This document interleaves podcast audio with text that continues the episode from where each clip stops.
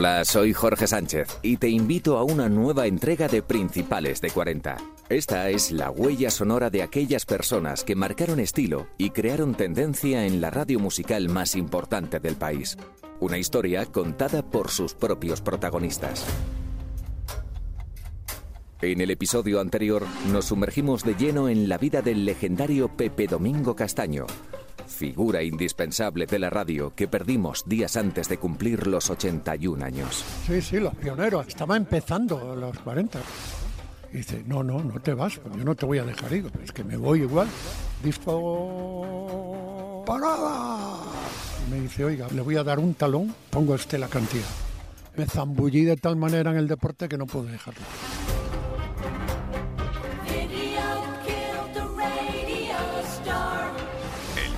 Mataría a la estrella de la radio. Así de contundente era el mensaje del éxito de The Bagels. Y lo cierto es que a nuestra próxima estrella de la radio le ha tocado batallar con el vídeo, la tele, las redes sociales. Pero ha sabido adaptarse a cada momento y formar parte de los nuevos canales para seguir creciendo. No en vano, ya son más de tres décadas al más alto nivel y actualmente sigue siendo un referente en la radio musical. He de reconocer que este episodio me hace especial ilusión, porque además de ser amigo personal, he tenido la suerte de haberle podido acompañar en varios momentos de su trayectoria. Y obviamente se aprende mucho trabajando con una estrella de la radio. Pero para descubrir cómo se construye una personalidad así, vamos a conocerle mejor. Y lo haremos desde distintos números 1 de 40 en momentos clave de su vida.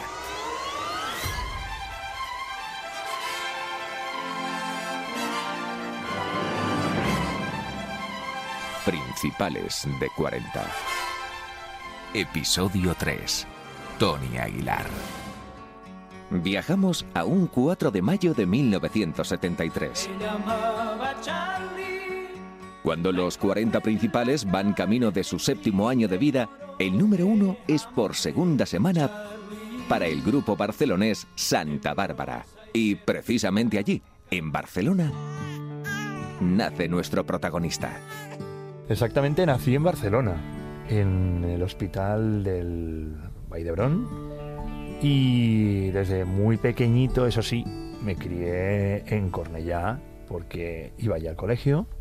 Estudiaba en la escuela San Ildefonso, en mi barrio de San Ildefonso, en Cornellá. Los primeros años viví en un barrio llamado El Rayo Amarillo, que lindaba entre Cornellá y Esplugas.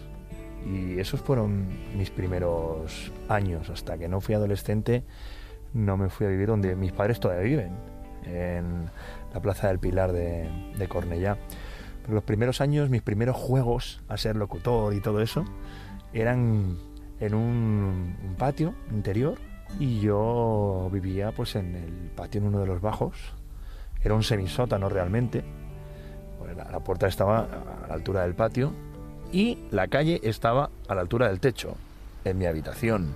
Entonces era muy gracioso porque cuando yo me imaginaba que estaba emitiendo programas de radio y era todo absolutamente mi imaginación, como más pies pasaban por el, el ventanal que daba al techo, pues pensaba que había más gente escuchándome también las cosas de cuando yo era muy pequeñito. Esa diminuta ventana le servía a Tony para saber cuántos oyentes tenía. Pero ¿cuáles eran aquellas canciones con las que soñaba que hacía radio siendo un niño? Pues mira, es muy gracioso porque disco no había ninguno, no teníamos tocadiscos, había cintas de cassette.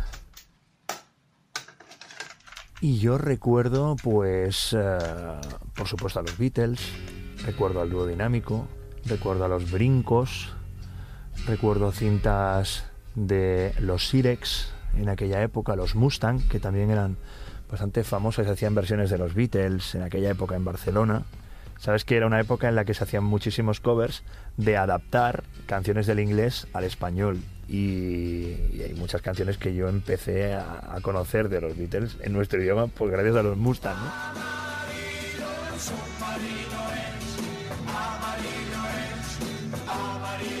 y luego cintas recopilatorias que tenía mi madre. Había una que se llamaba Nostálgicos Carrozas. sí, en serio. Bro, te lo prometo. Era increíble. Y la, y la tengo ahí en memoria en una caja de aquellos portacassette que tenía mi madre así como en un color granate y era como mi caja del tesoro. porque yo abría aquella caja y ahí tenía mis cintas, coger la antena, imaginarme que era el micrófono, bajar el volumen y presentar canciones para aquellos pies que pasaban por el ventanal, a la altura del techo, en mi semisótano del rayo amarillo.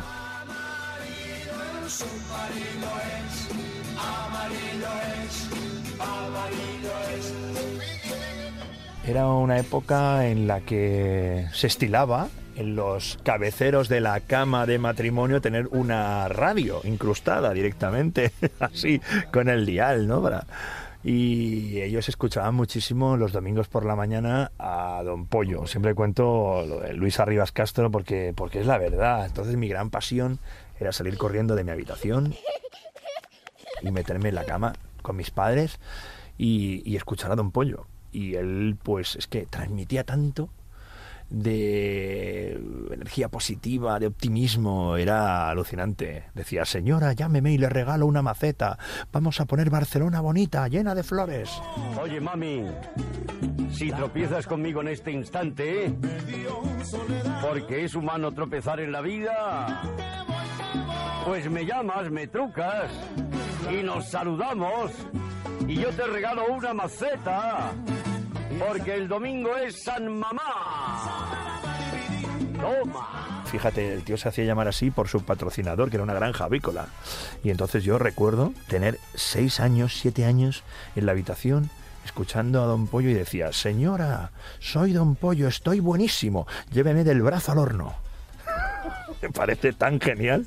O sea, él, claro, él, él, era el auténtico personaje Don Pollo. Entonces Luis Arribas Castro despertó en mí esa pasión por hacer que la gente fuera feliz con la música. Él también hacía sus eventos, llevaba a los artistas de la época a Barcelona, eh, hacían sus espectáculos el domingo y, y, la verdad es que era un tipo entrañable. Saludos amigos de Arribas Castro. Luis Arribas Castro, Don Pollo, fue uno de los pioneros en sacar los micrófonos a la calle, pasear por la ciudad y visitar los mercados. También impulsó su carrera como promotor de conciertos. Fue el primero que trajo por primera vez a España a Frank Sinatra y también presentó a los Beatles en su concierto de la Monumental de Barcelona. En sus 37 años de vida radiofónica modernizó el medio. Recibió el premio Ondas en 1976 y la Creu de San Jordi un año antes de fallecer en 2006. Cuando una mañana de sábado yo estaba del 40 al 1 me llamó mi padre para decirme que había fallecido Don Pollo. Imagínate, ¿no? Me quedé un poco en shock. Ahí justo estaba yo presentando la lista y le mandé una corona de flores enorme y, y entonces les pedí que pusieran gracias Don Pollo. Entonces estaba allí, o sea, en, el, en, tanatorio, y estaba un gracias don Pollo enorme que le pusieron ahí en, encima de su cabeza. Y sabes que él fue pareja de Isabel Gemio durante mucho tiempo. Y después, con los años, he visto a Isabel y le he contado mi pasión y mi devoción por Don Pollo y por Luis, y como yo le escuchaba siempre con mis padres y todo eso. Y, y se acordaba perfectamente, claro, dice, no me digas que fuiste tú. Digo, sí, sí, gracias Don Pollo, fui yo. ¿Eh? Y mi padre estuvo, sin decirme nada, en el tanatorio de Hospitalet y escribió en el libro de condolencias y le puso gracias don Pollo por lo que has hecho por mi hijo. Entonces, esos son mis primeros recuerdos radiofónicos, pero por supuesto, eh, la sintonía de protagonistas del Luis del Olmo.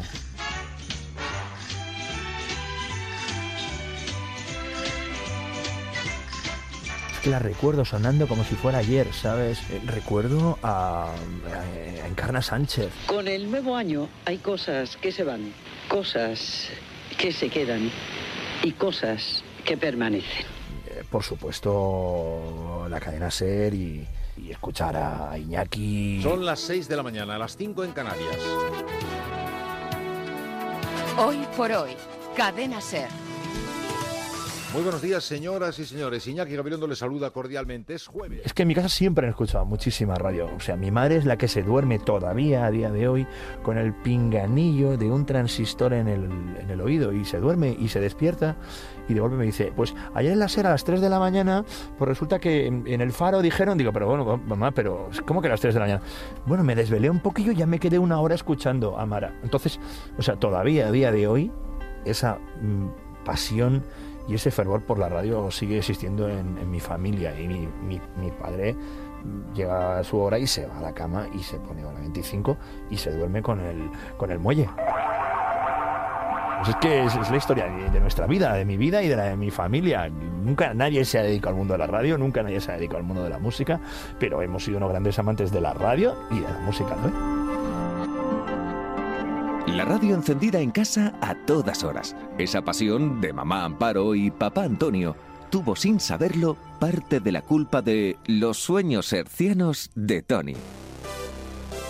Pero también colaboraron en su pasión por la música, dejando atrás aquellos cassettes y regalándole su primer disco. Wow, el primer que tuve, sí, me lo regalaron mis padres porque fue cuando me compré precisamente el primer equipo. mm, Era un, compacto de aquellos que llevaban radiocassette y llevaban también eh, plato, giradiscos. Y entonces eh, el primero fue un álbum de Van Halen, sí, el 1984 con la canción de Jump.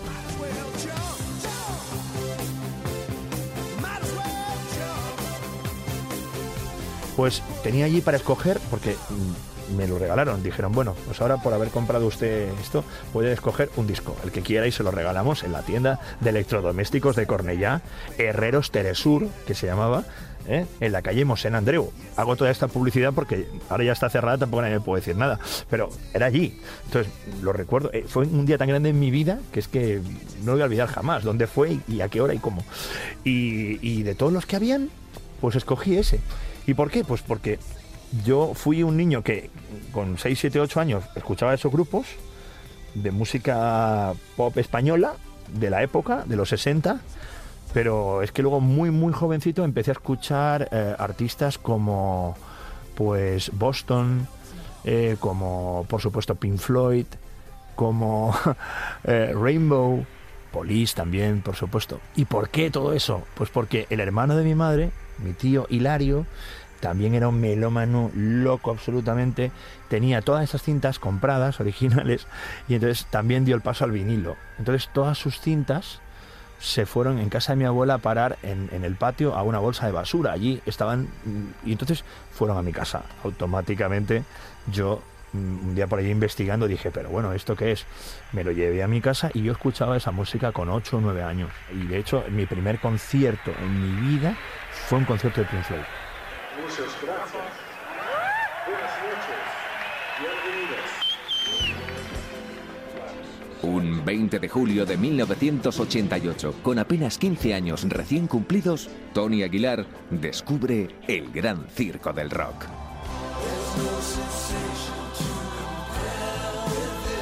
Mi tío me ofreció la oportunidad si yo quería ir con él al antiguo estadio del Español de Sarriá a ver a Pink Floyd.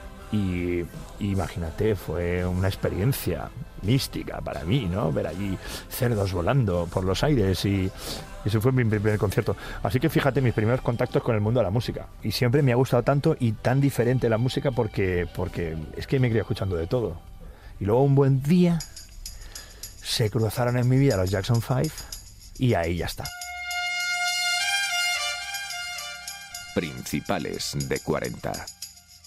Y ahí fue el flechazo absoluto por empezar con la música funk, la música negra y empezar a descubrir más del RB, por supuesto Michael Jackson y el resto de cosas que ya conocéis de mis años aquí en antena con ese tipo de música. ¿no?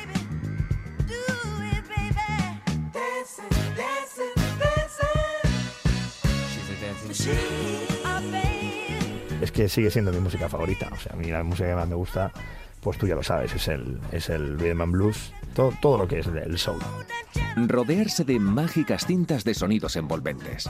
Esos juegos radiofónicos caseros. Con ocho años, el caldo de cultivo sin duda era perfecto.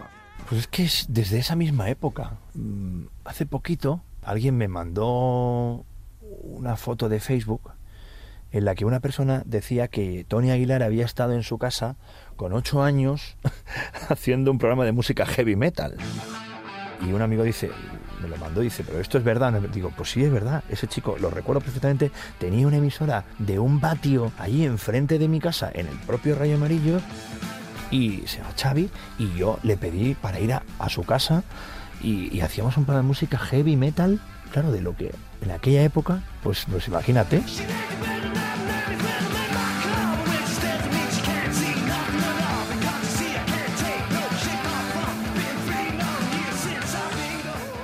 Un recuerdo que no voy a olvidar jamás fue la primera vez que entré en una emisora local, pirata, de San Ildefonso, de, de Cornellá, se llamaba Radio Metropol. Era la proliferación en los 80 de las primeras emisoras de radio locales y demás. Yo fui allí a pedir que me grabaran una canción para un espectáculo de fin de curso de mi colegio. Y es que era la canción de Antonio y Carmen entre cocodrilos. Tú imagínate la noche que en una cena en Madrid yo le pude contar esto a Rocío Durcal y a Junior. Se lo conté. Le dije, no te lo vas a creer. Es que todo esto parte de un día que voy allí. Me abrió la puerta una locutora. Soy María José Salvador. Gracias por unir este día a tu lugar en el mundo. Todavía en activo María José Salvador. Me dijo que me iba a grabar la cinta para que yo hiciera mi espectáculo. Me abrió la puerta de la emisora y me invitó a pasar. Entonces yo entré y oh, el paraíso. Había platos, había discos, había micrófonos, había mesas de mezclas, había todo lo que yo me imaginaba en mi cabeza que tenía en mi casa. Y en realidad, Jorge, en mi casa lo que había era una caja de zapatos de mi madre, enchufes de mi padre que cogí de su caja de las herramientas, llavecillas de la luz y las incrusté en la caja de zapatos. Y yo me imaginaba que esa era mi mesa de mezclas. Y no, allí habían de verdad. Y entonces, claro, me convertí en el niño más pesado del planeta que nunca se iba de la radio. El niño que se pasaba el día en la radio haciendo lo que se pudiera hacer, lo que me dejasen. Si tenía que limpiar todos los vinilos de la discoteca uno por uno, yo los limpiaba. Cogía mi gamuza y el spray antiestático y limpiaba todos los vinilos. Llegaba la unidad móvil de hacer un directo desde el supermercado de la esquina y yo me limpiaba todos los cables que las señoras y los señores habían pisado previamente. Me volvía loco por coger el teléfono y decir Radio Metropol, diga. Radio Metropol, dígame. Sí, peticiones del oyente. ¿Qué canción quería? Entonces, claro, cuando ya llevaba 10 horas en la radio, al final alguien decía, por favor, decir al niño ya que vaya a su casa, que vuelva. Cuando me echaban, llegaba a mi casa casi llorando porque me habían echado de la radio, hasta que al día siguiente volvía a ir por la mañana a llamar al timbre. Y ese era el Tony Aguilar de 10 años, el niño de los recaos de Radio Metropol, con que ya María José que trabajaba allí, José María San Félix, con Ceferino Cuadrado y con todas aquellas personas que no se me han olvidado jamás en mi vida en 40 años sus nombres, sus caras y quiénes eran. Y ese fue mis primeros contactos con la radio, pues eso, como niño de los cafés y niño de los recaos. Y después ya empecé una emisora pequeñita, Estudio 245, otro local en San Juan de Espí. Luego empecé en Radio Prat, en el Prat de Llobregat, pero es que eso era muy fuerte. Yo entré en Radio Prat de Llobregat a hacer de técnico de un programa de flamenco que duraba todo el sábado por la mañana, desde las 9 de la mañana hasta las 2 de la tarde, bulerías, y era flamenco. ¿Qué tenía a cambio? Me dejaban emitir antes del programa, de 7 a 9 podía yo poner música. Me levantaba a las 5 de la mañana en Cornellá, me cogía el primer metro, me tenía que ir a Sans Estación, allí coger el cercanía, del cercanías de Sans, irme al Prat. Llegaba al Prat, cruzaba todo el Prat a través de un, yo solo por allí, imagínate, ahí por aquellos parques. Llegaba a un bar musical donde tenían la llave de la radio, que era del dueño de la radio, el bar musical, que ya estaban cerrando. Cuando yo entraba allí, me daban la llave, subía y abría. Entonces yo empezaba a emitir de 7 a 9. Pero claro, durante la semana me preparaba, yo iba a las compañías, intentaba que me regalaran algún single, a veces me daban alguno, a veces, otros me iban con las manos vacías, y yo llegaba con la novedad de la semana y con un póster de promoción. Pero claro, cuando llegaba a mi casa decía, mamá, no me oye nadie. Dice mi madre, sí, yo sí te oigo, ya, ya, pero es que yo regalo un póster y no ha llamado nadie en dos horas. pero yo iba con toda mi ilusión y me levantaba, ya te digo, a las 5 de la mañana, por supuesto sin cobrar ni un pavo, a hacer mis dos horitas de radio y luego estar toda la mañana de técnico de sonido de Marisa Padilla, que era la locutora que hacía aquel programa de flamenco. Y cómo temblaba mi corazón, mare, Principales de 40. Aquellos años de peregrinaje por varias emisoras tuvieron su recompensa. Su primer contrato fue en Radio Cornellá, la emisora municipal que comenzó emisiones en junio de 1982, cuando Rapture de Blondie lograba el número uno en 40. Solo unos años después, con mucho esfuerzo y atisbando el talento que desprendía ese diamante en bruto, Tony consigue de verdad su primer hueco en la radio.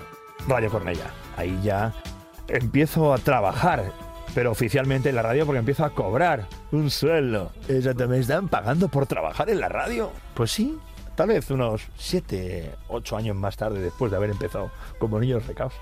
Increíble. O sea, con 16 años que me pudieron hacer mi primer contrato y me empezaron a pagar. Y evidentemente yo en la cartilla de mis padres y ahí ingresábamos el dinero, en la cartilla de mis padres, mis primeros sueldos. Y, en Radio Cornellá pues eh, empecé ya oficialmente a trabajar, emisora municipal, ya había un contrato ya las cosas eran más serias. Y un buen día llegó un compañero, Luis Marrasé, se acercó y me dijo, Nen, tú has d'anar al satélite. Tú tienes que ir al satélite. Por aquel entonces, la cadena 40 principales, vía satélite. Y no se equivocaba. Algo de oído tuvo Luis Marrasé, quien, además de locutor en Radio Cornellá, es periodista y activista cultural, distinguido en 2005 con la Creu de San Jordi. Dirigió y presidió la Asociación de Cantantes e Intérpretes en Lengua Catalana. También, en catalán, ha puesto su voz a muchos personajes, aunque con uno de ellos se coló en la infancia de muchos de nosotros. En.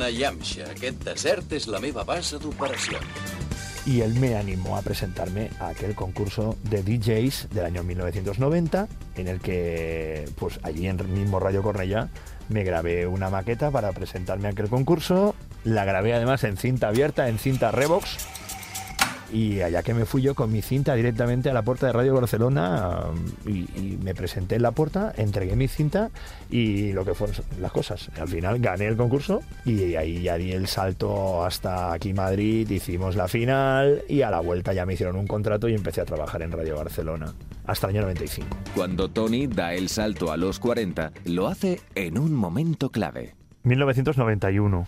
25 años de la emisora. Esto no es un bis. Esto es un regalo. ¿Cuál recuerdas? Mecano. Héroes del Silencio, Presuntos Implicados también. Miquel de Duncan El último de la fila, La Unión. Miguel Bosé. Miguel Bosé estuvo en los dos, en los dos espectáculos. ¡Vámonos! Se fue de aquí de Madrid a Barcelona en, un avión con José Antonio Avellán. Sí, sí, muy fuerte. Mi primer año. Y presenté con Fernandisco, José Antonio Avellán, Juan Martega, Yolanda Valencia, Joaquín Luqui. Sin duda, una experiencia increíble sobre el escenario. Pero en el estudio de los 40 Barcelona también fue inolvidable.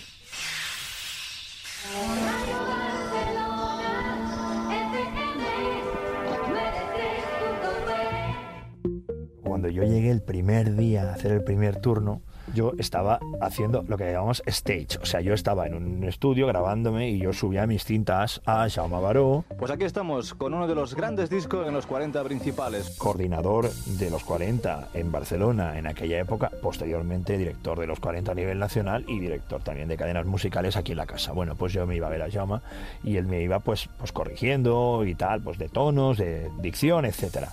Y un buen día mm, le entrego la cinta y levanta el teléfono y oigo que dice, Eva, ahora a las cinco y media te despides que entrará el chaval nuevo. Entonces, claro, en ese momento yo, mi shock, no, no, no, no te lo puedes ni imaginar. Bueno, sí te lo puedo imaginar porque también lo has vivido, pero el público no se lo puede imaginar. O sea, eso es los mayores nervios que te pueden entrar en la vida, pensar que ya vas a hablar por los 40 principales por primera vez en directo. Bueno, tan nervioso yo estaba que los cartuchos donde poníamos antiguamente en esa época la publicidad, los jingles, las músicas, sintonías para que me entienda todo el mundo de la emisora, eh, era un cartucho que tenía un tamaño un hueco, así. Bueno, yo no acertaba de los nervios que tenía el hueco. El cartucho no acertaba el hueco y, era, era grande el hueco, ¿eh? No os penséis que... Pues no acertaba. Menos mal que Eva Mariol, que la recuerdo con muchísimo cariño a Eva, tuvo a bien estar ahí a mi lado, tranquilizarme, colocarme los, los cartuchos y ayudarme a que la aguja porque había que pinchar los discos en vinilo de 45 revoluciones por minuto en, single, eh, cayera justo en el surco donde tenía que caer, porque con aquellos nervios era prácticamente imposible. Pero bueno, yo lo recuerdo como uno de los días más bonitos de mi vida, pero también más terroríficos. La entonces locutora Eva Mariol no se inmutó ante aquel ataque de pánico. No en vano, de pequeña fue integrante del grupo Regaliz lo que no iba a ser presa del pánico. Pese a los nervios del momento, Tony todavía recuerda aquella primera canción que le tocó presentar en Radio Barcelona. Sí, me acuerdo. Sí, me acuerdo, me acuerdo. Fue una canción de Sting llamada All This Time, que además era estreno exclusivo de los 40 principales esa semana. ¿Qué significa? Que estaba grabado en un cartucho. No teníamos todavía el vinilo. Los estrenos normalmente estaban en cartucho. Con lo cual, yo no pude preescuchar la intro que tenía esa canción porque si no, no le daba tiempo a rebobinarse. El, cartucho era magnetofónico, o sea, tenía que un ratito, tardaba en, en, como una cinta cuando, cuando rebobinaba, pues tenías que darle al fast forward y esperar a que llegara hasta el final. Con lo cual me dijeron, no, no, no, si preescuchas, no te va a dar tiempo, faltan cinco minutos y no te va a dar tiempo a que tengas la canción preparada. Con lo cual me la jugué. Y por suerte no la pisé. me dejé llevar por el inicio gracias a Sting que hizo eh, una sucesión rítmica bastante sencilla ¿eh? para poder no cagarla y no, no pisar la canción. Pero sí, fue All This Time de Sting. Esa fue mi primera canción oficialmente en los 40. Que yo seguía estudiando bachillerato y por las tardes hacía fórmula en los 40. Después de aquel primer turno, llegaron muchos otros, muchas canciones, y con el tiempo... Luego ya pasé a la mañana, y al pasar a la mañana, que si mal no recuerdo, fue cuando Jordi Casuliva pasa a hacer en M80 el programa Levántate y anda, pues empecé la mañana. ¿Qué ocurrió ahí? Ocurrió que el Tony Aguilar más gamberro e irreverente de la historia empezó a mmm, no saltarse, pero a meter cositas en medio de la fórmula que en teoría, en teoría no estaban permitidas. Un buen día se me ocurrió abrir el periódico de Cataluña y entre canción y canción leía el horóscopo. Ahora, antes del siguiente, Aries. Tauro, pongo la siguiente. Con vosotros, fulanito. Y presentaba la canción. Y también, como yo, a la vez que empezaba en los 40, yo ya estaba trabajando en salas, pinchando, en este caso una discoteca de Molins de Rey llamada Chic, yo cogía un poco los maxis que lo petaban del fin de semana, que yo veía que aquello iba a ser un hit, y decía, esto me lo lleva a la radio. Pues, yo qué sé, The Power, de Snap. Y yo cogía y los ponía. Me ganaba una buena bulla luego, pero bueno, ¿cómo puede ser? Esto no es así, esto, la fórmula es una cosa cerrada y no, pero bueno, es mis cositas. Pero ya estaba, ya había sonado. Y al final, las cositas, pues oye, funcionaron. Y como era algo diferente y algo fresco y algo que no estaba trillado, porque el, el, el, concepto morning show, y lo tenemos todo el mundo en la cabeza, pero en aquella época se llamaba el morning show, porque ningún otro se llamaba morning show, pues eh, el morning show del 93.9 empezó a petarlo. Tanto que me invitaron a venir a Madrid.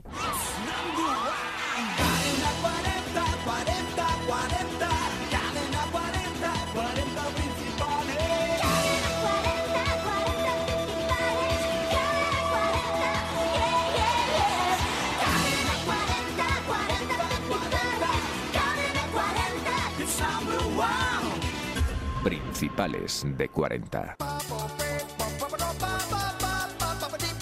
Septiembre de 1995.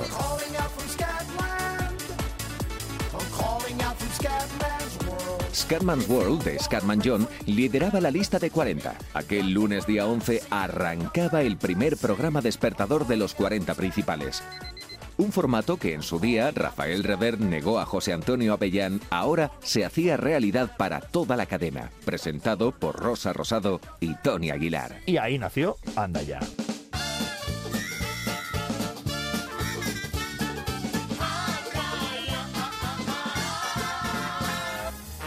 Ahí me vine con mis 22 añitos, una maleta y mis cartuchos. Eso es importante que sepáis que los aplausos, ovación, FX ovación, que se llaman, pero en esta emisora y en el resto de emisoras de España, que se nos han ido llevando, bueno, pues todos esos cartuchos, de verdad, no, no estaría bien, no dejará bien claro quién fue el artífice de esos cartuchos conmigo en Barcelona, que fue un super mega técnico de la cadena SER llamado Jordi Pou. Él era el que usaba ese tipo de efectos muchísimo con Andreu Buenafuente, con el Terrat. Esos efectos de sonido somos todos hijos de Radio Barcelona años 90.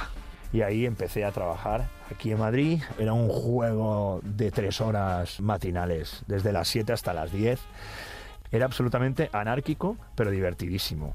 Y cuando digo eso es porque nosotros no teníamos, como hoy en día, esa presión ni de los minutos de voz en antena, ni de los contenidos, ni las rotaciones musicales, ni el call out que se utiliza hoy en día para testear las canciones era todo bastante más orgánico y era muy divertido. Todo podía ocurrir, no teníamos presupuesto para tener humoristas, para tener nada que no fuera ella y yo delante del micrófono. Íbamos a M80 Radio, que hoy es vuestra emisora Los 40 Classic, a, a mangar discos directamente de, de oldies. O sea, yo iba por la mañana mangar entre comillas, por supuesto todos regresaban, pero yo me iba allí a los discos recopilatorios que tenía M80 y me pasaba a lo mejor de seis y media a siete revisando, oh, esta canción me encanta, la voy a poner. A ver, a ver, seguía buscando, buscando, a ver, miraba por detrás el índice de canciones que traía este CD, ay, mira esta canción de Depeche Mode, la voy a poner. A ver, ay, mira, pues eso era. O sea, realmente hacía como una selección natural de lo que yo creía por la mañana que molaba las canciones que molaban y la gente le iba a petar que los pusiera por la radio a las 7 de la mañana cuando se iban al instituto o a la universidad o, al trabajo. Entonces, combinábamos la fórmula de los 40 principales, por supuesto, con sus colores que todos conocéis, el disco rojo, el disco verde, el disco azul, el disco negro, y eh, de vez en cuando pues ponía yo uno al día ahí por medio, una canción de recuerdo. Y por el otro lado estaba eh, Rosa Rosado, que hacía sus recortes de revistas, periódicos, eh, curiosidades, noticias. Pues fíjate, curiosamente en esta ceremonia han subido, yo creo, más actrices que actores al escenario. Entonces yo diría que la ceremonia ha sido la fiesta de los escotes, tanto por delante como por detrás. Eso en cuanto a mujeres y en cuanto a hombres, pues ¿qué te voy a contar de Brad Pitt, de Keanu Reeves? Teníamos unos compañeros también de los 40 en, en, Málaga que se llamaban 40 de fiebre y ellos hacían un programa graciosísimo allí por las noches donde hacían muchos gags, los grababan todos, los encapsulaban todos y nos los mandaban, nos mandaban un mini disc. Oye, Manolo, Juan no corre mucho con el coche, ¿no? No, a mí me han dicho que es muy tranquilito. Bienvenidos al coche de Juan. Volaremos a una velocidad de 220 kilómetros hora. Por favor, se ruega que durante el viaje no somen el cabezón por las ventanillas. Welcome to the car of Juan. We can fly. Anda, agarrado que salimos.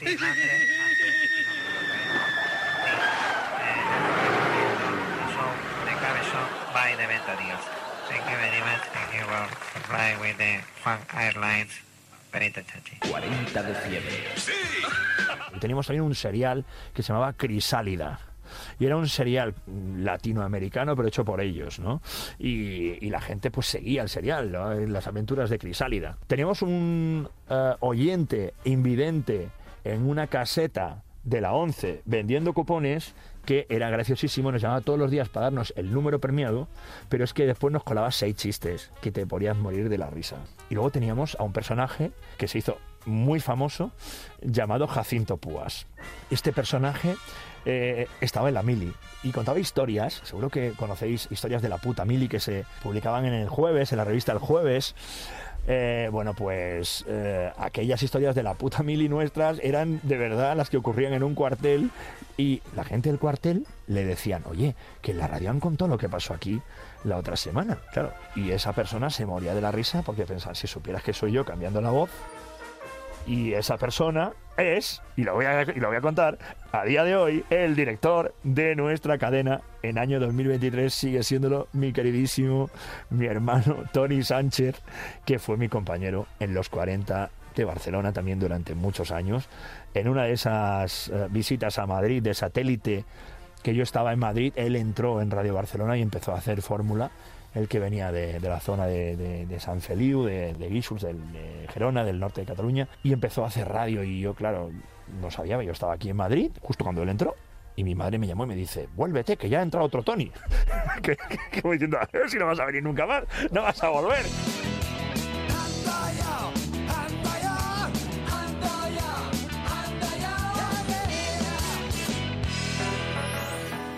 Principales de 40.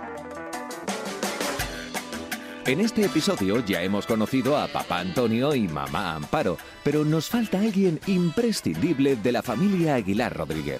Su primer oyente, su hermano Hilario. Gracias a él, Tony pudo descubrir antes que nadie de los medios de comunicación a uno de los grupos clave de nuestra música de los 2000. Sí, es cierto, es cierto. Estás hablando de David y José Muñoz Estopa. Eh, David iba a clase con mi hermano. Era su compañero de pupitre. Le llamaban uh, el Lanzas Eh, ¿Y por qué? Pues porque él siempre para no hacer clase decía, un momento, quiero romper una lanza en favor de... Entonces él se inventaba algún rollo para que el de filosofía empezara a hablar de otra cosa y no tener que dar clase, ¿no? Porque con José también se conocían de jugar al fútbol, ahí en el Sanil, en el Sanil, el equipo del San Ildefonso de nuestro barrio, ¿no? Y en aquella época, año 98, y fue un impasse, cuando dejé Anda ya y antes de empezar en fan club. Bueno, pues hice un show a mediodía, a la misma hora que estoy ahora.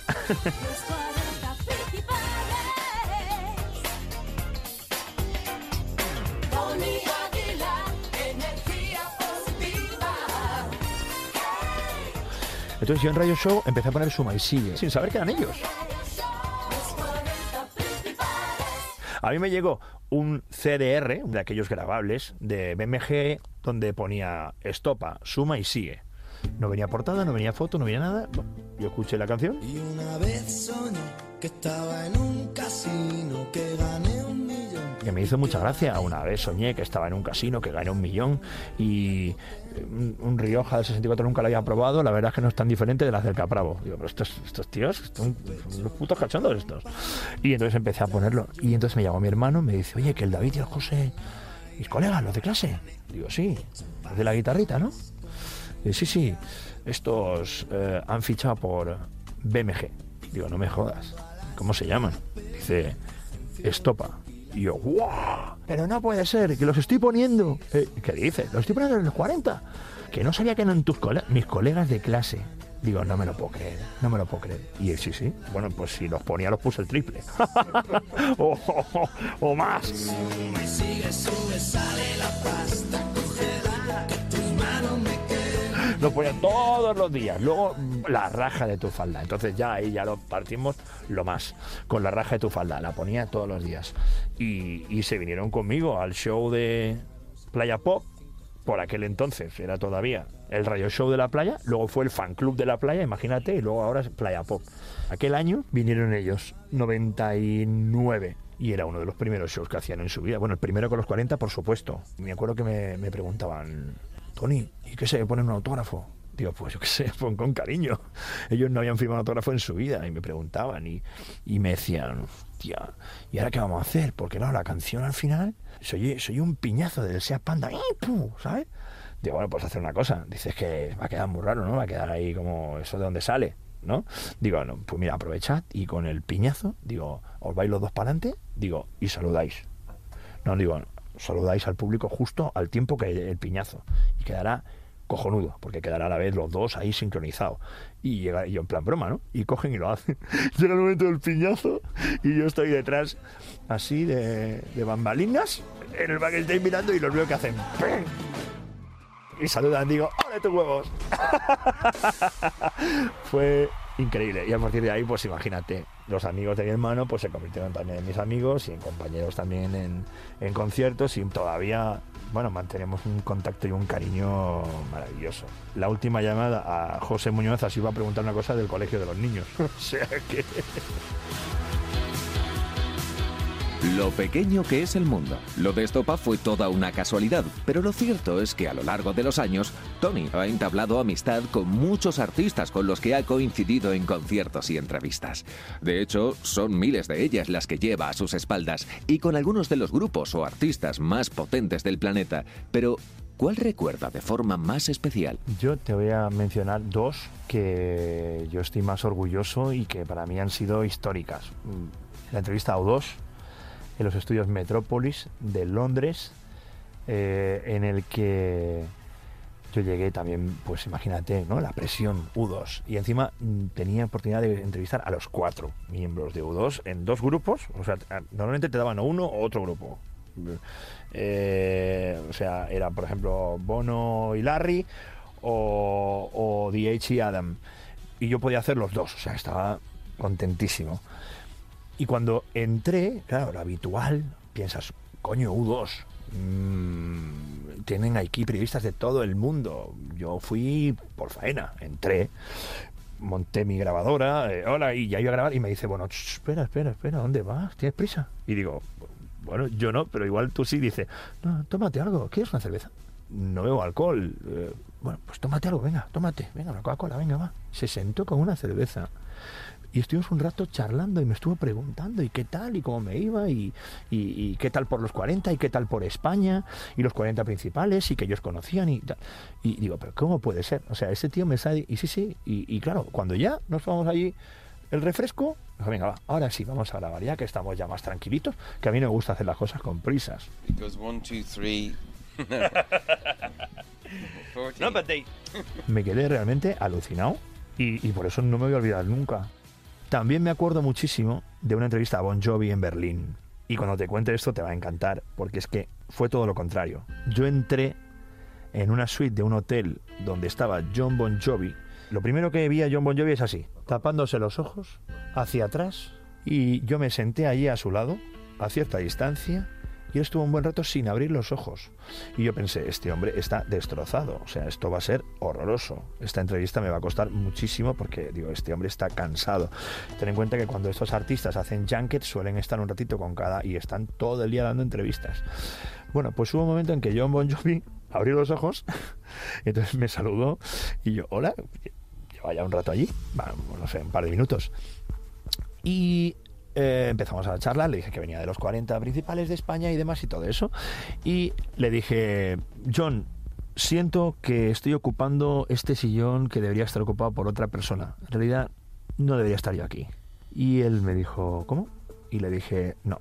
Digo, ¿sabes que ha fallecido Joaquín Luqui?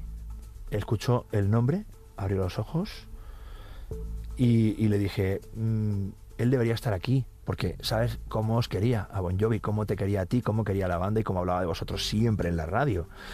Pero nos ha dejado y entonces estoy aquí y voy a tratar de hacerlo lo mejor posible. Bueno, automáticamente lo que era una crónica de una muerte anunciada en un principio de una entrevista que parecía que iba a ser horrorosa, se levanta, se acerca a mí, o sea, me coge de la mano, ¿eh? o sea, en ese momento Lucky hizo, de verdad, o sea, que aquella fue una entrevista maravillosa, porque hablamos de tantas cosas, no solamente de música. Hablamos de su Soul Kitchen que tenían en New Jersey, cómo ayudaban a la gente de la calle, cómo les daban a los sin hogar posibilidad de trabajar, de ganarse su propia comida, etcétera. Fue súper bonita. Y esa es otra entrevista que jamás voy a olvidar, Jorge, por motivos evidentes, porque bueno, pues ahí está el maestro y que, que lo, lo noté, o sea, noté su presencia, que estaba él allí y él hizo que lo que parecía que iba a ser fatal fuera precioso. Que es el señor Joaquín Luqui. He, he, he's here because I'm here because we're we're able to still have this relationship because he was the the biggest proponent of the band's success. Joaquín Luqui fue un icono también para artistas. Así lo reconocía el propio John Bon Jovi en aquella entrevista, donde afirmaba que estaba ahí gracias a la relación que tenían y que contribuyó mucho al éxito de la banda. Y pese a que falleció en 2005, sigue vivo, porque la música de Bon Jovi continúa sonando en la radio de España, como en los 40 Classic. He lives on because our music lives on. So you know, at the stations in in the nation. Principales de 40. El maestro Lucky entró a formar parte del equipo de los 40 principales en el año 1969, por lo que fue compañero de muchos profesionales de la radio, pero de algunos como Tony, además fue un amigo especial porque compartieron muchas horas de radio y tele juntos. Ay, Joaquín, es que es que ha sido tanto para mí, es que ha sido mucho más que un compañero. Hola, hola, hola, querido Tony. Me ha enseñado tanto a amar esta profesión, a amar la música, los fans, el fenómeno, eh, el pop en general. No sé, es que hablaba muchísimo con él. Yo era una persona con la que tenía suficiente confianza para decir las cosas buenas y malas. Y yo creo que eso es importante, ¿no? Cuando tienes eso eh, en control con una persona es, es precioso, ¿no? Que igual era mí, ¿eh? O sea, yo, yo le preguntaba hasta por mis parejas. Decía, "Oye, ¿esta qué te parece? Uy, no sé yo. Uy, uy, sí, my friend, esta, guay, guay. Qué buena persona es. ¿Sabes cómo era él? Entonces, eh, la verdad es que era, era un mundo de contradicciones, Joaquín. Era un tipo súper religioso de ir a misa todos los días y lo primero que te preguntaba era el horóscopo. Entonces decías, vamos a ver un momento. Y el mundo de la astrología, y le interesaba, pero y luego era la más absoluto, y esto lo puedo decir abiertamente, desastre del orden. O sea, no existía, era totalmente un colapso su cabeza y el orden. O sea, yo no sé cómo él podía saber dónde tenía las cosas, pero las encontraba. Yo creo que si a él le hubiéramos ordenado las cosas, no las hubiera encontrado jamás en la vida. Pero yo tengo momentos de morirme de la risa, literalmente, con Joaquín, de estar yo haciendo del 40 al 1 en el estudio Paul McCartney Joaquín y Paul McCartney, ahí están los dos, una vez más unidos. Y él tenía fuera un armario, que era, suyo, justo el de la puerta. Pero claro, aquel armario no estaba, no ordenado, no, aquel estaba metido a presión. Los discos, los papeles, los envíos de las compañías discográficas y todo. Entonces, claro, yo cuando él abría, yo decía, no, va, va a ocurrir. Y efectivamente, yo decía, ¡Armagedón! A lo que él, eh, después de un pequeño silencio, cubierto de paquetes, decía, oh, desastre minero. Ese era su, Y entonces ya me tocaba salir y ayudarle a recoger todos los paquetes y volver a ponerlos en una caja para que se los pudiese llevar a casa. Y luego los, los viajes que hemos hecho, pues es que han sido increíbles. Con Joaquín me han pasado cada cosa. En Nueva York. Siempre, siempre tenía mm, una excusa para hacer lo que a él le apetecía hacer. O sea, decía, no, es que tenemos que ir porque hemos quedado con Backstreet Boys para escuchar su último disco en los estudios. Sí, sí, pero, my friend, me decía, hábilmente, me miraba como diciendo, ven conmigo. Y entonces teníamos que ir a donde él quería ir, que era a una librería, a comprar los libros que tenían, que le habían encargado, eh, a una casa de discos, no sé qué, y a una iglesia porque él tenía que estar un ratito allí, en una de las iglesias de la Quinta Avenida, y yo pues le acompañaba a todos lados. Y luego después llegábamos una hora y media tarde a, la entrevista con Backstreet Boys. Pero claro, él había hecho lo que él tenía que hacer y ya está. Y luego llegábamos y como era Joaquín Luqui le perdonaban todo y él decía una encerrona. en resumen, decía una encerrona y ya está. Y todo el mundo se callaba y hacíamos la entrevista y todo el mundo era feliz y ya está. Y él era un poco así, él sabe que venía aquí, hacía conmigo fanzine, hacía conmigo también sus cápsulas de novedades musicales y él, él, era, él era como era. O sea, si le sonaba el móvil y tal, pues no, repetía, da igual, dejaba y tal. Felicitar a los premiados con los ondas de radio, cine, televisión eh, y por supuesto también de todo. Los premios ondas me cago en su tía. Ok. Él era auténtico. El locutor de programas musicales y prescriptor musical más importante de todos los tiempos en nuestro país se llama Joaquín Luqui. Hola, hola, hola, tu amigo Joaquín Luqui.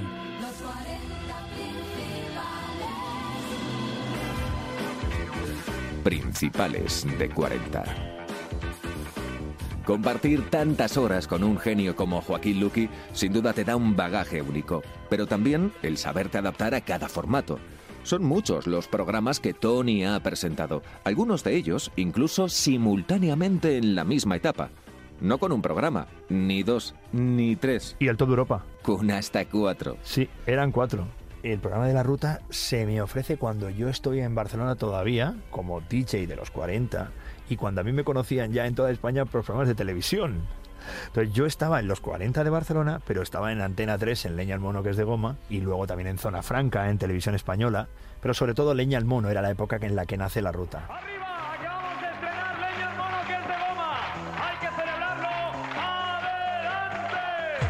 Entonces era la época de la ruta del bacalao. A mí me encargan, como ya me conocen en toda España, en aquella época por televisión, que era gracioso, porque yo iba a lo mejor a Chiclana a pinchar música o a presentar un evento y todo el mundo me conocía por, y yo decía, no, es que me voy ya, que mañana tengo que hacer radio. ¿Cómo que radio? En los 40. ¿Tú trabajas en los 40? Claro que sí, picha. Yo trabajo en los 40 de Barcelona, pero tú no me oyes, pero yo en Barcelona sí hago radio. Hacía radio local, pero, pero era gracioso. La gente pues me reconocía más por los programas de la tele. Pero claro, entonces aquí se dieron cuenta de que yo estaba en Antena 3 y que yo era de la casa y entonces me ofrecieron hacer un programa los sábados por la noche y me dijeron, mira, pero la ruta de la gala no, se va a llamar la ruta del Aguilar. Mi nombre es Tony y Tony Jockey. Tengo un ritmo, ritmo loco, que a la peña baile como el coco. Tengo un ritmo puro y vacilona, que la pista es un marchón. Tengo un ritmo divertido que comparto machito aquí contigo. Mi nombre es Machito y les vengo a contar que estoy en la ruta del Aguilar. Y entonces yo sí, sí, empecé poniendo música dance, correcto. Pero te voy a ser muy sincero, mi música favorita en ese momento, bueno, de siempre, como te contaba antes, era el funk, el hip hop, el, el R&B, la música negra. Entonces yo dije, pero si es que ya hay un programa, está Fernandisco delante mío haciendo World and Music. Lo que no se hace es un programa de música negra y empecé a poner una hora de música negra y una hora de dance. Y, así era la primera ruta. Eh, Digamos una hora y hacíamos también personajes y de buenas fiestas nos metíamos allí en Barcelona y la grababa. Era una fiesta grabada, ¿no? Prácticamente. Y entonces me vine a Madrid en el 95 a hacer Andaya. Esa misma semana empiezo del 40 al 1, que a día de hoy sigo presentando, hace 28 años. Y la ruta del Aguilar continúa ya desde Madrid y entonces ya se convierte 100% en un show de música negra.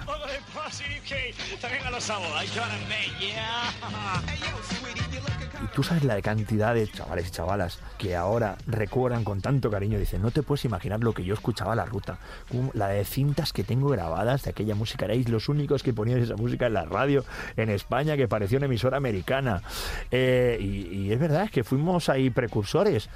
Es cierto que había un programa en Radio 3 que era el Rimadero, pero era un programa más de hip hop, exactamente del, del rap, más purista. No, no, no ponían música de Usher, ¿sabes? O Backstreet Boys, en el primer single de We Got It Going On, empezó la ruta a sonar y vinieron a un aniversario de la ruta del Aguilar.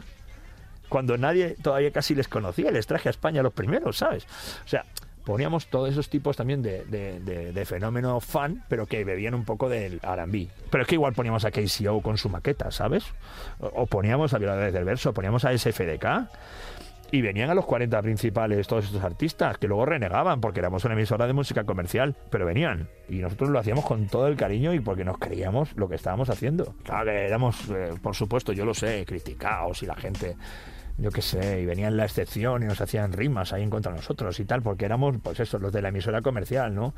Pero bueno, pues ahí estábamos nosotros y lo bien que lo pasábamos y a la gente que hemos ayudado a descubrir esta música, o sea, imagínate, la que hoy en día es la madre de mis hijos, escuchaba la ruta porque le gustaba la R&B, porque su grupo favorito era Boyz II Men y, eh, y TLC eran sus grupos favoritos, tenía todos los discos. Cuando empecé, cuando conocí a Nelly y cuando empecé a salir con ella y yo llegué la primera vez a su casa y, y me quedé ojiplático, ¿pero qué haces aquí con discos de Boyz II Men? ¿Tú te sabes Moton Philly? Sí, claro que me la sé, dice, pero es que yo escuchaba la ruta, ¿quién me iba a decir a mí? Que al final íbamos a estar juntos y que vamos a tener hijos juntos. La Ruta del Aguilar, el top de Europa, el mítico fan club. Vamos a hacer posible este programa en la cadena 40 principales Cataluña. Juan Guilarte, Carmen Sánchez, Cara Merigi, quien te habla, Fernando Cedro. que nació en Barcelona un 3 de abril de 1995 con Laura Pausini de madrina. Toda cadena 40 principales, eh, eh, todo el mundo porque soy muy feliz esta noche. Gracias a toda la gente. Nosotros sí Un abrazo muy muy, muy, grande. Gracias, gracias, Chao, chao. Por el programa también pasó mi compañero de los 40 Classic Bruno Sokolovic y con el tiempo Fan Club se trasladó a Madrid. Capitaneado por Tony Aguilar y con MJ Aledón como copresentadora. Hello, fan clubers de todo el mundo en Teruel, bienvenidos. Hola, hola, hola, hola, hola. Gracias. Un fuerte aplauso para MJ. Hola. Una ciudad muy adecuada para celebrar este fan club hoy en directo. Es un auténtico placer, de verdad, en nombre de toda la gente que nos hemos trasladado desde Madrid para estar aquí hoy con vosotros. Un auténtico lujo, de verdad. Fueron años de muchas entrevistas, conciertos, presentaciones, estrenos, hasta que un día, a finales de 2005, la dirección de la cadena toma un nuevo rumbo y decide eliminar todos los programas, a excepción del Morning Show y el repaso a la lista los sábados con Del 40 al 1. Aquello supuso un duro golpe para todos. Se acaba todo. Que fue un desastre. fue duro. Creo que es la peor época para mí, una de las épocas más duras, porque claro, pasamos de poder programar, de tener la oportunidad de poner, pues eso, música de la que te gusta el sábado por la noche, de hacer ese tipo de shows como era Fan Club, con tantísimos seguidores, miles y miles de fan clubers, como yo llamaba a los oyentes. Tú también eras parte del programa. Y bueno, fue duro volver a la radio fórmula radical, en la que no había ningún programa y todo era la sucesión de éxitos de los 40.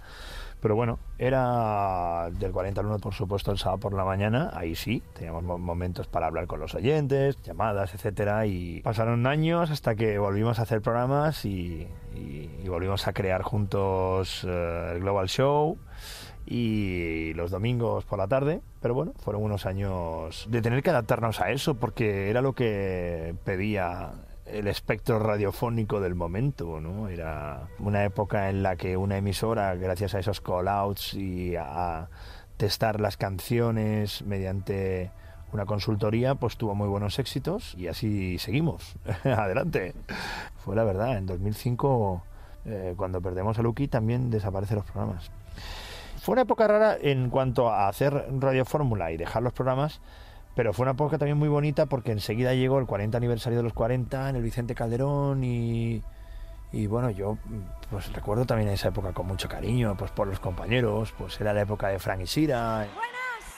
Este es un concierto fundamental para nosotros, el que siempre os hemos querido ofrecer para daros las gracias por acompañarnos a lo largo de nuestro propio camino que comenzó hace ya 40 años. Van a ser grandes artistas y grandes canciones que van a desfilar de manera ininterrumpida. La fiesta va a ser non-stop en este escenario durante más de seis horas. No, no, eso, eso fue histórico y absolutamente irrepetible. Recuerdo perfectamente las jornadas previas, el ambiente de entusiasmo y de nerviosismo que había aquí en la casa, con ese invento de que Carlos Narea había preparado una banda en la que la misma banda iba a tocar con toda la historia de la música de este país y parte del extranjero, ¿no? Recuerdo perfectamente también, por ejemplo, a Shakira y recuerdo a Alejandro Sanz dedicándole esas palabras a Lucky tan bonitas. Yo quiero tener un momento para recordar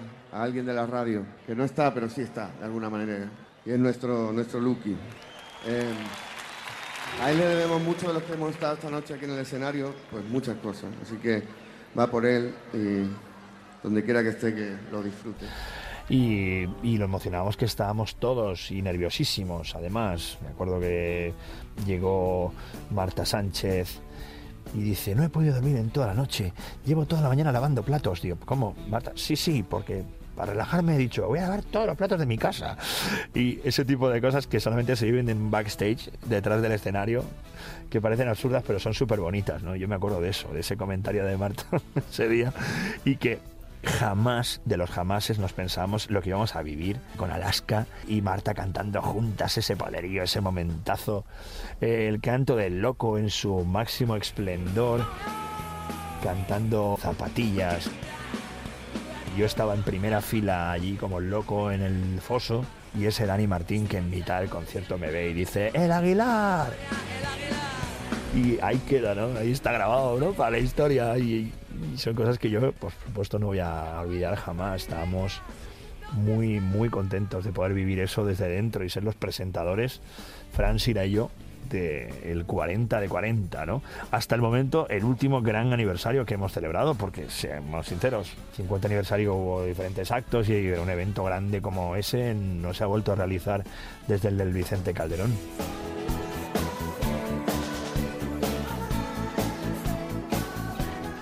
Aquel 17 de junio de 2006 pasaría a la historia de la música de nuestro país. Primero por celebrar el 40 aniversario de la cadena musical líder y referente. Y desde luego porque aquel concierto ante más de 60.000 almas en el Vicente Calderón reunió y unió, colaborando juntos, a los más grandes artistas nacionales e internacionales de aquel momento y también a los que marcaron en esas cuatro décadas. Pero tras aquel triunfo, había que poner colofón a un año de celebraciones. Y qué mejor forma que con la creación de los primeros galardones musicales de 40. Aquel evento nació de transformar el concierto Principales Solidarios en los Premios 40 Principales. Ha habido dos premios 40 principales que yo no presenté. Entregué premio, pero no presenté y presentó Santi Millán. recuerda esa época en la que nosotros, los presentadores de 40, pues fuimos eh, meros espectadores y entregadores de algún premio, pero bueno, estaba ahí. O sea, estar y formar parte de la familia de 40 sí, en todos. Y anteriormente, Principales Solidarios, como has dicho, que era un evento que dedicábamos toda la recaudación a alguna causa o algún desastre natural, como el huracán Mitch, etcétera y en el que tuvimos también, bueno, pues increíbles eh, conciertos de Robbie Williams, de Alejandro Sanz, etcétera también. Y luego se nos ocurrieron hacer unos premios el año del 40 aniversario y, oye, salieron tan cojonudos que dijimos, pues vamos a seguir.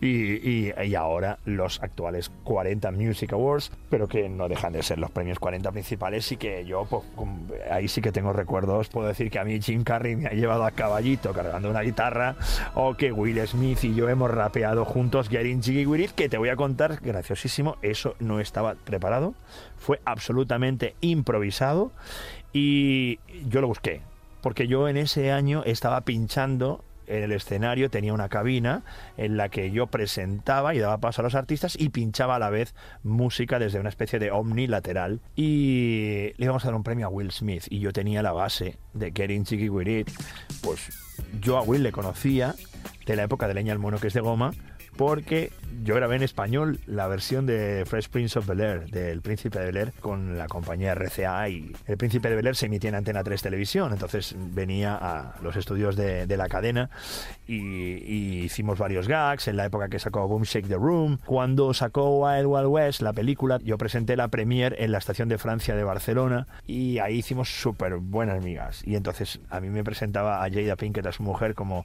te presento a Tony, que es mi voz en español, porque yo cantaba la versión en español del Príncipe Bel Air.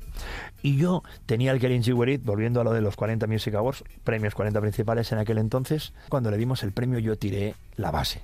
Estoy muy, muy, muy contento de estar aquí en Madrid. pero yo creo que él no la oía. Por el ruido, los aplausos, el público, no sé qué, no, no la Entonces dije, "Ah, la tiro otra vez. Paré, volví a tirarla y la subí el doble de volumen. Entonces yo vi que él, mientras agradecía el premio, iba moviendo el culo un poquito así al ritmo de la música. Y él seguía hablando, pero él estaba escuchando la base. Y efectivamente, cuando entraba el rap, On your marks, ready, set, let's go.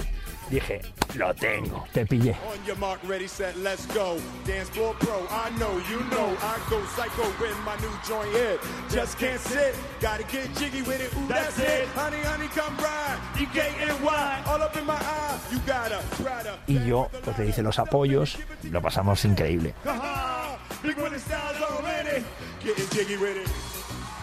Will Smith en la casa. Principales de 40. Lo de cantar a Tony no es algo que le dé reparo. En varios momentos de su carrera lo ha puesto en marcha. A veces únicamente con ese objetivo, el de ponernos a bailar, como en los 90 con singles como The Crown o Rapo Clapo. Todo eso por mi época de las discotecas. Primero con Uriol Crespo en Chic Molins, después ya cuando empiezo en los 40 fuerte y voy a Gran Velvet, a la discoteca más grande que existía en Barcelona en la época, en Montigalá, en Badalona. 10.000 clientes el sábado noche, o sea, era una auténtica locura. Y, y era mi época en la que me voy incluso a Hollywood, a Los Ángeles, a grabar Rapo Clapo, que en realidad era una versión, el estribillo de una canción que yo tenía en aquellas cintas grabadas de la radio, donde Fernandisco, en el programa Station Point 9 que hacía la estación punto 9 en Radio Barcelona, en los 40 de Barcelona, él ponía recortes de Shadow Stevens, de Casey Kasem, de aquellos DJs de, de Estados Unidos de la época, y había un trozo que salía Joe Batán cantando el rapo clapo, clap your hands everybody, y esa melodía me ha acompañado toda mi vida. Y aquel año decidí hacer una versión y hice el rapo clapo.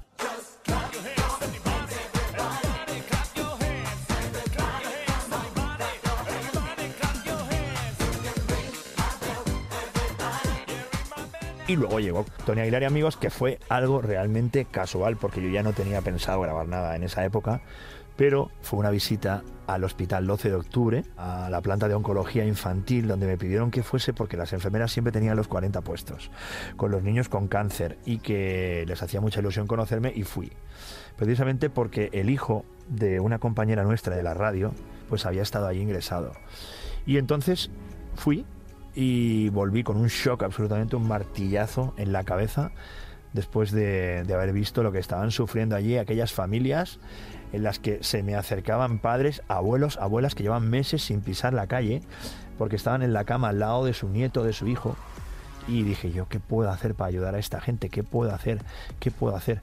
Aquel año ya hice una fiesta de Navidad para los niños ingresados que sigo haciendo a día de hoy. Y grabé Tony Aguilar y amigos con los artistas que sonaban en fan club habitualmente en esa época.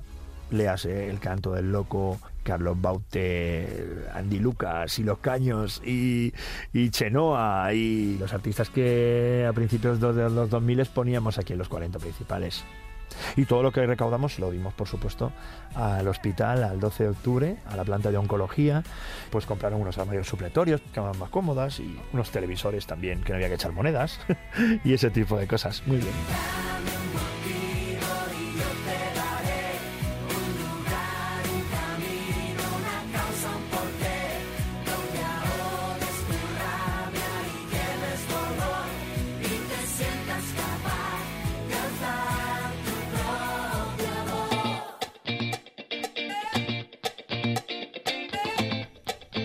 En 2015, a finales de septiembre, Tony presentaba I Don't Like It, I Love It desde el número uno de los 40 en España.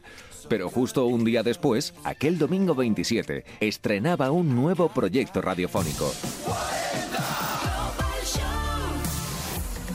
Los 40 Global Show, en emisión directa con 11 países en Latinoamérica, donde 40 principales tienen emisoras. Es todavía para mí curioso y emocionante a la vez pensar que estamos llegando en español a tantísimos millones de personas, porque no tenemos ninguna duda de que hablamos del programa de radio musical en español con más oyentes del planeta, porque así es la cadena, así son los 40 en, en España y en toda Latinoamérica.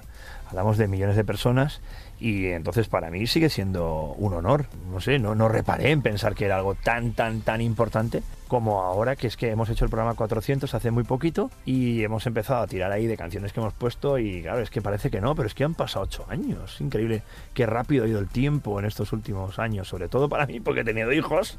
Tiene tantos años el programa como mi hijo mayor. Biel nació también en ese año. Pues ahí, ahí seguimos. La verdad es que es un programa dificilísimo de, de programar porque sí, todos somos eh, hispanoparlantes, pero cada rincón es de unos gustos, de un estilo tanto de radio como musical sobre todo. Tienes que pensar en qué puede gustar en todos los países y eso no es sencillo. Pero bueno, lo que intentamos sobre todo es dar voz a los estilos musicales de los diferentes sitios y poder conectar con los 40 de Chile, que nos presenten a un nuevo artista de allí o de allá, que nos presenten también lo último que está petando en el Caribe, en República Dominicana y en México, y entonces hay que seguir apoyándose mucho los compañeros. Pero claro, para mí es un honor ser ese español que aparece en sus emisoras de radio los domingos, como mucha gente dice, ah, tú eres el español. Pues sí, soy yo. La aventura de 40 Global Show también le trajo la aventura personal de ser padre por primera vez. Dicen que los niños traen un pan bajo el brazo. En el caso de Tony, y con su bagaje radiofónico, ese pan tenía forma de caballo con alas. Sí, sí. Eso es el día más importante de mi vida profesional. Premios Ondas Nacionales de Radio. Mejor programa de radio para del 40 al 1. Y a su presentador, Tony Aguilar, de los 50 años de los 40. El premio Ondas. Yo que había mm, recogido tantísimos ondas durante toda mi vida. Yo he recogido cientos de ondas. Yo trabajaba en Radio Barcelona, en la calle Caspe número 6. Eh, llegaba el camión con los ondas y decían, Tony, ayuda. Entonces yo salía y recogía las ondas del camión y los subía al despacho del señor José María Martí y allí se quedaban guardados hasta el día que se entregaban allí en el liceo donde fuera en ese año. No, pero en serio, aquel día con mis padres allí sentados, mi hermano, su mujer, Vanessa, mi mujer, Nelly, estábamos todos allí en el teatro del liceo y estaban todos con unas caras y mis padres una cara de ilusión. Joder, estaba Luis del Olmo y me estaba aplaudiendo. Y yo digo, no puede ser. Para mí ese momento es que no me olvidaré jamás. Lucky estuvo presente y yo le dediqué el premio. Y por eso esto es para los compañeros de los 40. Los que estamos en el, en el presente, pero también los que vendrán en el futuro y los del pasado. Joaquín Luqui, esto es para ti, my friend, muchas gracias. Espero que lo recibas con todo nuestro cariño.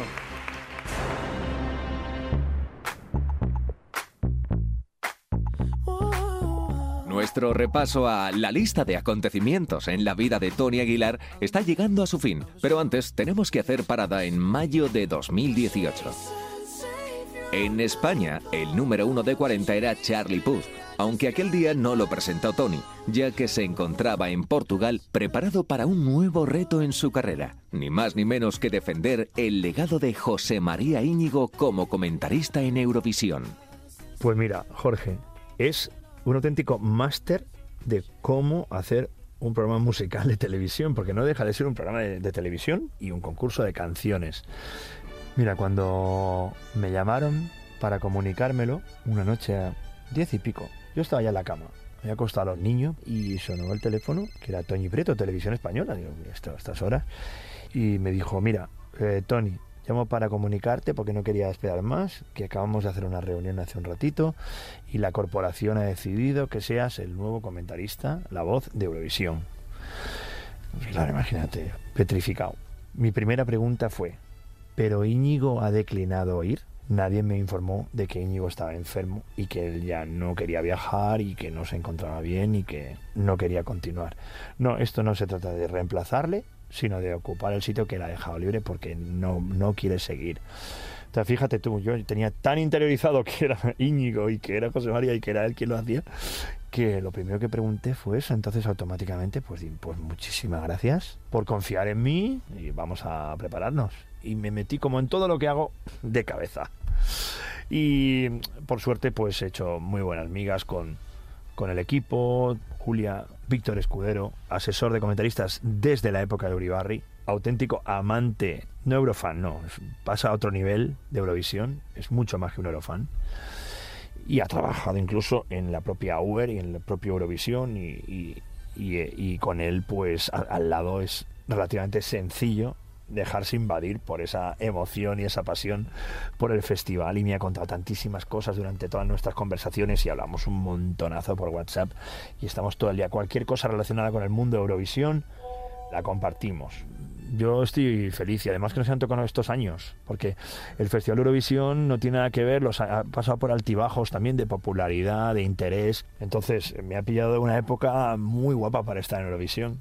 Y que siga, y que siga, y que siga, ojalá, ojalá. Ahora estoy incluso un poquito más este año involucrado porque a pesar de que yo creo que debo ser ahí bastante suiza en el sentido de que yo debo ser neutral, pero me han pedido que ayude en la selección artística del comité para Benidorm Fest y estoy activamente trabajando en ello con Televisión Española. Es público, se ha dicho, se ha comunicado y así se puede contar. Estoy dentro del comité de expertos musicales para seleccionar los artistas que luego irán al venidor y que el público votará. Evidentemente, ya te digo yo aquí que yo mm, no voy a estar en el, en el jurado, no quiero estar en el jurado final, no quiero tener yo ese peso ni para bien ni para mal. Yo creo que debo ser el, comunicador que cuenta el festival, que relata, que narra el festival y por tanto lo que España decida, yo siempre estaré ahí apoyándole, pero no, no debo de ser yo quien ahora, evidentemente, yo sí que puedo decir, oye, yo creo que esto sí tiene eh, posibilidad de triunfar,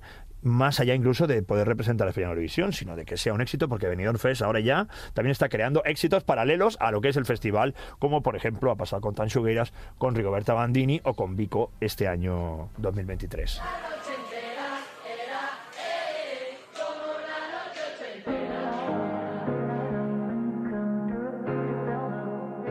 Son tantas las anécdotas, momentos únicos con artistas, compañeros, conciertos, tantos recuerdos que son inabarcables incluso para mí en este podcast. Pero sí me queda una curiosidad. Después de haber hecho historia en la radio, ser un referente y seguir en primera línea de batalla al más alto nivel, ¿qué le queda por hacer a Tony Aguilar? Me queda por entrevistar a Paul McCartney, por ejemplo. Mira, eso me queda. Y conocer a Rihanna, que tampoco conozco a Rihanna. Si son ilusiones que tengo yo, también a Bruno Mars y a The Weeknd. Yo, esos son los que yo quiero conocer pronto. Y entrevistar, ojalá. Pero mi entrevista soñada sigue siendo la de McCartney. Me encantaría poder charlar con él alguna vez. Le he visto fugazmente eh, en el Vicente Calderón y donde más cerca estuve en el Hard Rock Festival, un festival en Hyde Park de Londres, donde estábamos a punto, pero al final no conseguimos saludarle, pero sí saludamos al productor de los Beatles, a George Martin, y estuvimos hablando con él y me hice una foto con él y fue también un momento muy emotivo para mí. Igual que ahora ha sido ir a Liverpool, hacer Eurovisión y poder hacer el tour de los Beatles, soñado por mí toda mi vida, y poder visitar las casas de los cuatro Beatles.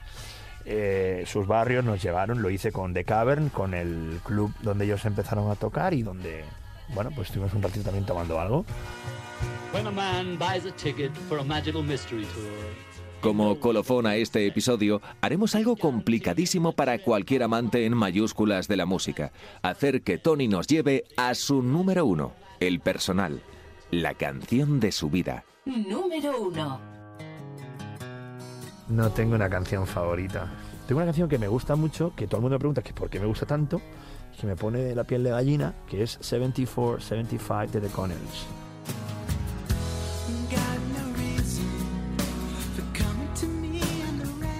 Y yo creo que tiene que ver todo, por lo que dice la canción, por la melodía, por la guitarra. Es que es, es- es que es el paso de los años, la vida, cómo nos coloca a todo el mundo en el lugar que está prescrito que estemos.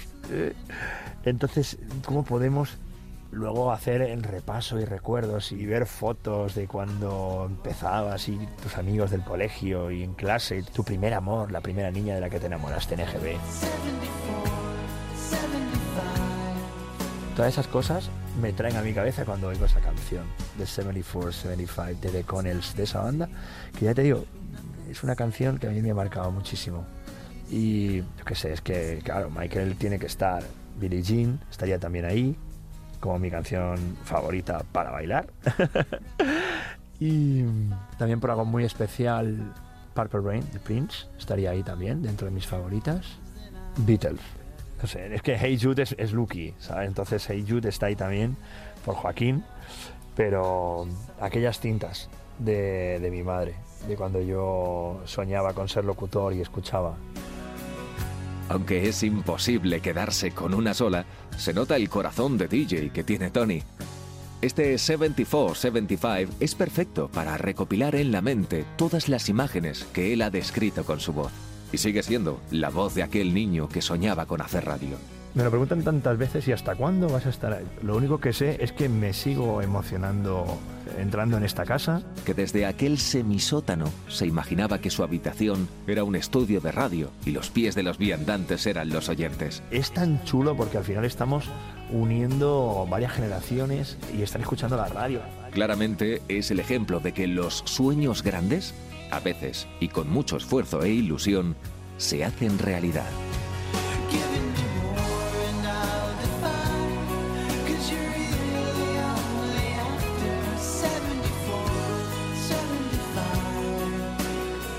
Cuando ese día yo venga sin ganas, venga deprimido, no tenga ganas de que empiece el programa, entonces ese día diré, ya está, se acabó. Pero mientras tanto, yo con los 40 allí orgulloso. Principales de 40.